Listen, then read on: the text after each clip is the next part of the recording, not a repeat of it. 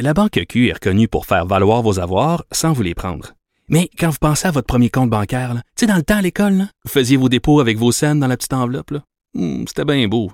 Mais avec le temps, ce vieux compte-là vous a coûté des milliers de dollars en frais, puis vous ne faites pas une scène d'intérêt. Avec la Banque Q, vous obtenez des intérêts élevés et aucun frais sur vos services bancaires courants. Autrement dit, ça fait pas mal plus de scènes dans votre enveloppe, ça. Banque Q. Faites valoir vos avoirs. Visitez banqueq.ca pour en savoir plus. Le retour de Mario Dumont. Joignez-vous à la discussion. Appelez ou textez 187 Cube Radio. 1877 827 2346.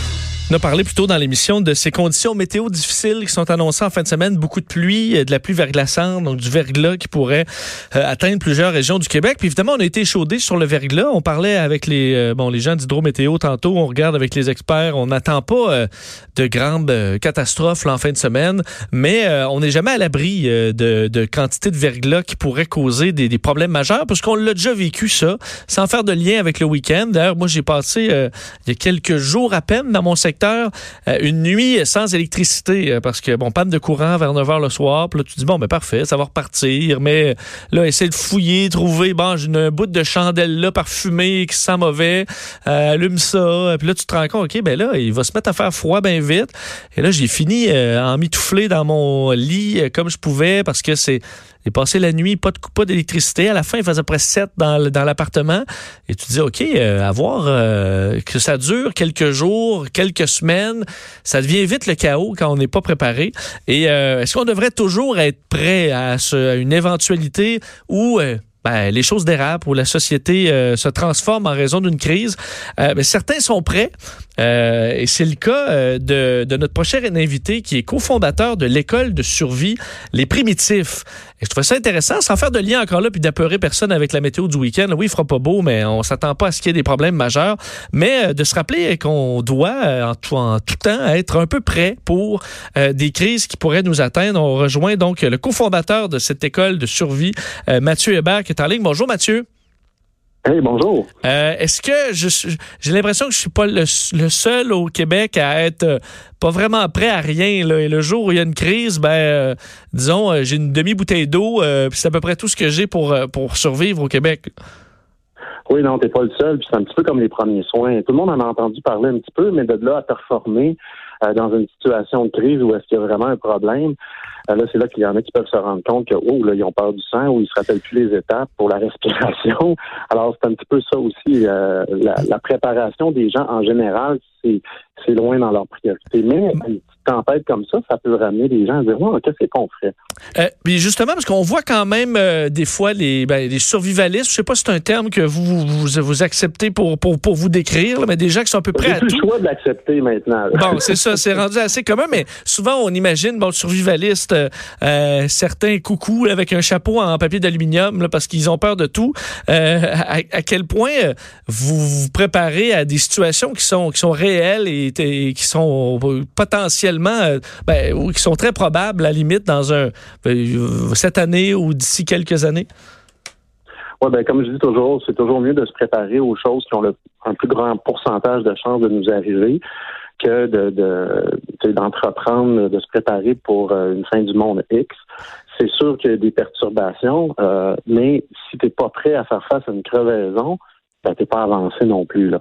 Donc, c'est euh, nous au Québec, on a un problème avec l'électricité dans le sens que c'est une de nos forces, mais c'est aussi une de nos faiblesses, comme un peu n'importe quel euh, pays euh, nord-américain. Tu sais, tous les secteurs en Amérique du Nord, c'est la même chose. L'électricité, c'est super important. Pour qu'on la perd, oups, on est vulnérable, comme tu l'as dit. Tu, cherches des bouts de chandelle parfumés. Ben là, la priorité, c'est d'avoir un plan, c'est d'y penser avant que ça arrive, puis d'adresser ce plan-là. Ça n'a pas besoin d'être cher, mais juste d'avoir une bonne idée, parce que chaque chaque famille a une situation différente. Mais nos besoins sont tous pas mal identiques. Bon, qu'est-ce qu'on devrait avoir comme kit de base, disons, parce que euh, pour être prêt à un peu tout, là? Ben, dans le fond, une des, choses que les gens ne pensent pas euh, assez, c'est la gestion de l'eau. Lorsqu'il n'y a pas d'électricité, c'est pas long que souvent l'accès à l'eau potable, euh, il y a un impact. Ok, l'eau potable euh, va pas être va pas être aussi facile à avoir. Donc, un bon réflexe à avoir, c'est de remplir le bain. Par exemple, parce que le bain, bon, bon, ça peut contenir entre 120 et 200 litres d'eau. Et puis, ça peut vous aider à flusher votre toilette si euh, votre toilette, euh, il y a plus d'eau qui, qui vient dedans par la municipalité, par exemple. OK? Ou par, si vous avez une pompe, puis votre pompe ne marche pas parce que vous n'avez pas de génératrice, ben là, ça, ça peut vous aider à faire des flushes de toilette, puis ça, c'est ouais, quelque chose de bien pratique. Puis là, on s'entend, c'est un truc qui, qui coûte rien, là, qui, euh, qui demande juste au moment où ça arrive, on peut réagir tout de suite. Là. C'est ça, c'est pas un investissement. Puis cette eau-là, même si c'est pas la plus propre du monde parce que votre bain, euh, c'est pas toujours la place la plus, euh, c'est pas pire, mais c'est pas nécessairement aseptisé. C'est quand même une eau qu'on pourrait purifier, qu'on pourrait filtrer si on avait besoin. Euh, D'avoir une réserve d'eau dans la maison. Ok, une, personne là, on peut faire un calcul rapide, 4 litres d'eau par jour.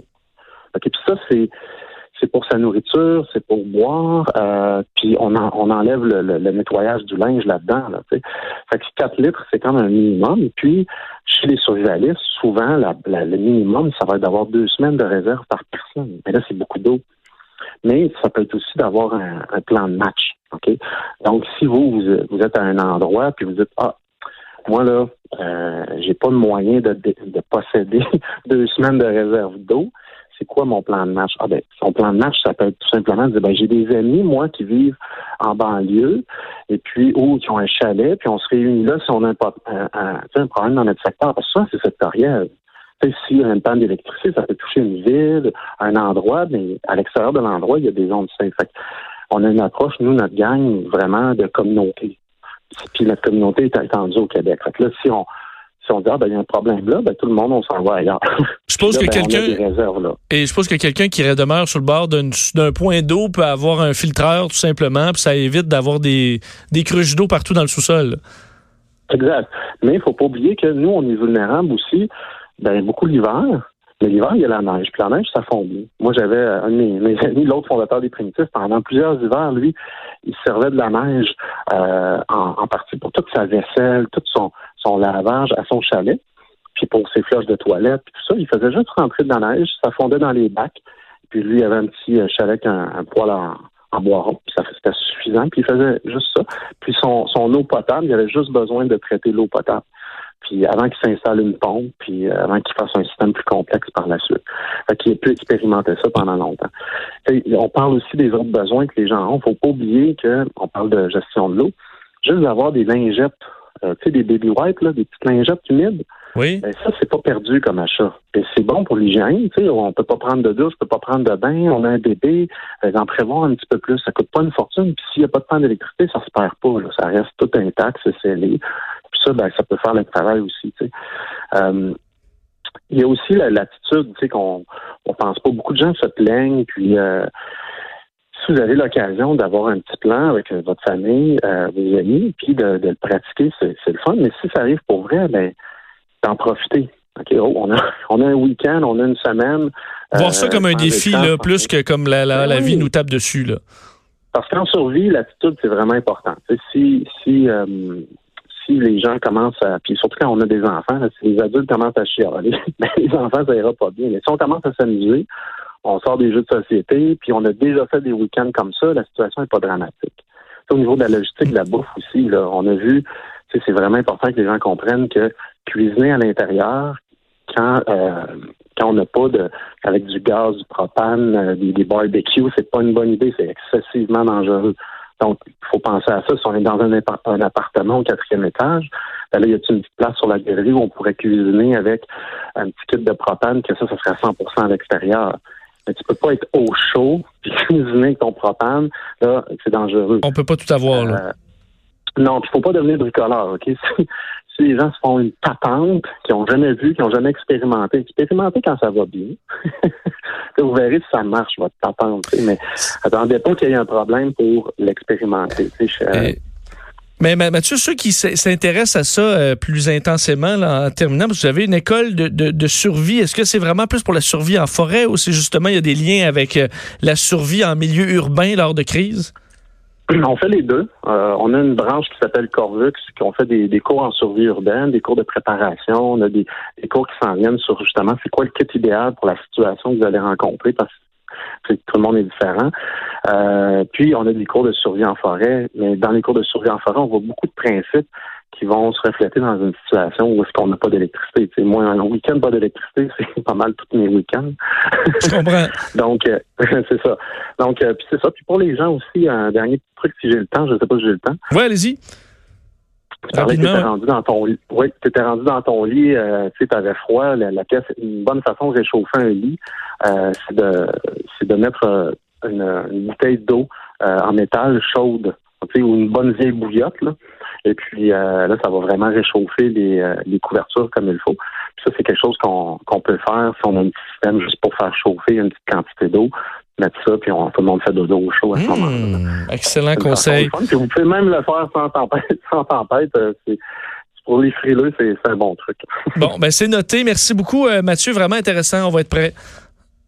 Bon, ben parfait. Bon week-end. Bon week-end, Mathieu Hébert, cofondateur de l'école de survie. Les primitifs, d'ailleurs, euh, j'ai vécu parce que cette semaine, on va jouer au restaurant. J'arrive pour commander panne de courant.